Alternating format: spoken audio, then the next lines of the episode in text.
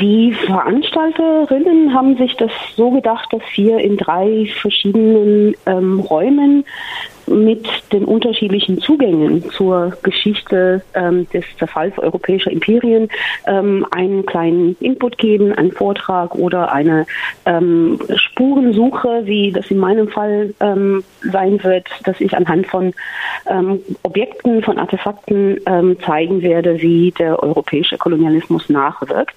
Äh, das in einem Gespräch mit dem Publikum stattfindet und anschließend die drei Werkstattgespräche zusammengeführt werden und versucht wird, einen gemeinsamen Nenner zu finden, ähm, was die drei über ihre ähm, lange Geschichte dann verbindet.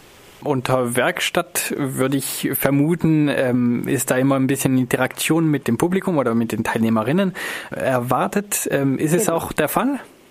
Ja, genau. Deswegen ähm, sollte nicht in äh, erster Linie ein Vortrag oder eine Art Frontalunterricht im Zentrum stehen, sondern ähm, tatsächlich das Publikum eingebunden werden in ein Gespräch, in dem zunächst ähm, anhand ähm, einer These oder eines kleinen ähm, Inputs eine Frage gestellt wird und auch äh, anhand der Rückmeldungen des Publikums auch das Gespräch fortgeführt wird, um auch ähm, ja sowohl die Reaktionen mit einzubeziehen als auch sicherzustellen, dass man nicht über die Köpfe des Publikums ähm, hinweg redet und dann ähm, nicht alle abholt. Sie haben schon äh, von den äh, Artefakten und von der Spurensuche nach der kolonialen Vergangenheit Europas äh, gesprochen. Können Sie vielleicht ein paar, ein paar dieser Artefakte oder Spuren vorstellen, die heute noch zu sehen sind von dieser kolonialen Vergangenheit? Ja, das ähm, einfachste ist ähm, der, die Rückseite eines jeden Euroscheins. Da sind die ähm, heute noch vorhandenen Überseedepartements Frankreichs abgebildet. Ähm, da achtet man sonst nie drauf, aber man benutzt jeden Tag diese Scheine und ähm, glaubt zu wissen, was drauf abgebildet ist und warum das, was drauf abgebildet ist, ähm, etwas von Europa erzählt. Die Tatsache, dass sie da drauf sind, ähm, hat etwas damit zu tun, sowohl mit der, ähm, mit der Art, wie Europa erzählt wird, aber auch wie Europa nicht erzählt wird. Etwas, was nicht in den Vordergrund ähm, gestellt wird, sodass ähm, es kaum jemandem bewusst ist, dass die da sind. Frankreich hat jedoch sehr darauf bestanden, dass ähm, diese auf den Euroscheinen abgebildet werden, ähm, mit dem Argument, sonst ist nicht das gesamte Gebiet Frankreichs abgebildet. Ähm, diese Überseedepartements befinden sich aber in Südamerika und der Karibik. In der Beschreibung äh, auf der Seite des Theaters Freiburg ähm, ist auch die Rede von imperialen Handlungsmustern ähm, in Bezug auf diese koloniale Vergangenheit, die immer noch heute gültig sind. Was wären das zum Beispiel Handlungsmuster? Die Tatsache, dass ähm, in den noch vorhandenen ähm, Kolonialbesitztümer, weil ähm, anders ähm, kann man sie nicht nennen, ähm, gelten teilweise ähm, die Bestimmungen der Europäischen Union, teilweise die gleichen Rechte wie auf Kontinentaleuropa, teilweise nicht. Und diese, das Ausmaß, in dem Rechte gelten oder in Anspruch genommen werden können, wird von Kontinentaleuropa aus bestimmt, nicht aus den Gebieten selbst. Das heißt, die Souveränität dieser Gebiete, die natürlich dadurch, dass sie ähm, kolonial verwaltet werden, nicht gegeben ist, ist nochmal in Frage gestellt in Bezug auf ähm, ihre Rechte. Sie können einfach nicht selbst bestimmen, einfach ausgedrückt. Bei Kolonialismus versteht man darunter äh, vor allem eine Art Imperium, wo ähm, die Menschen nicht gleichberechtigt sind. Es gibt eine Metropole, wo die äh, Bürgerinnen äh, bestimmte Rechte haben und äh, Kolonien, in denen viele Menschen nicht diese Rechte genießen. Sie haben eben die, die These angesprochen, dass äh, diese Kolonialgeschichte eigentlich keine Geschichte ist, sondern immer noch äh, nachwirkt in bestimmten Überseegebieten von Mitgliedstaaten der EU. Ist da keine Gleichberechtigung zwischen den Bürgerinnen der Überseedepartements oder Überseegebiete äh, dieser Staaten und den Bürgerinnen in der Metropole gegeben? Nein, keinesfalls. Ähm, Sie sehen das ganz aktuell anhand der ähm, Streiks in Französisch-Guyana. Das ist äh, eigentlich wird das in den ähm, französischen Atlanten als ärmste Region Frankreichs dargestellt, ist aber ähm, in Südamerika.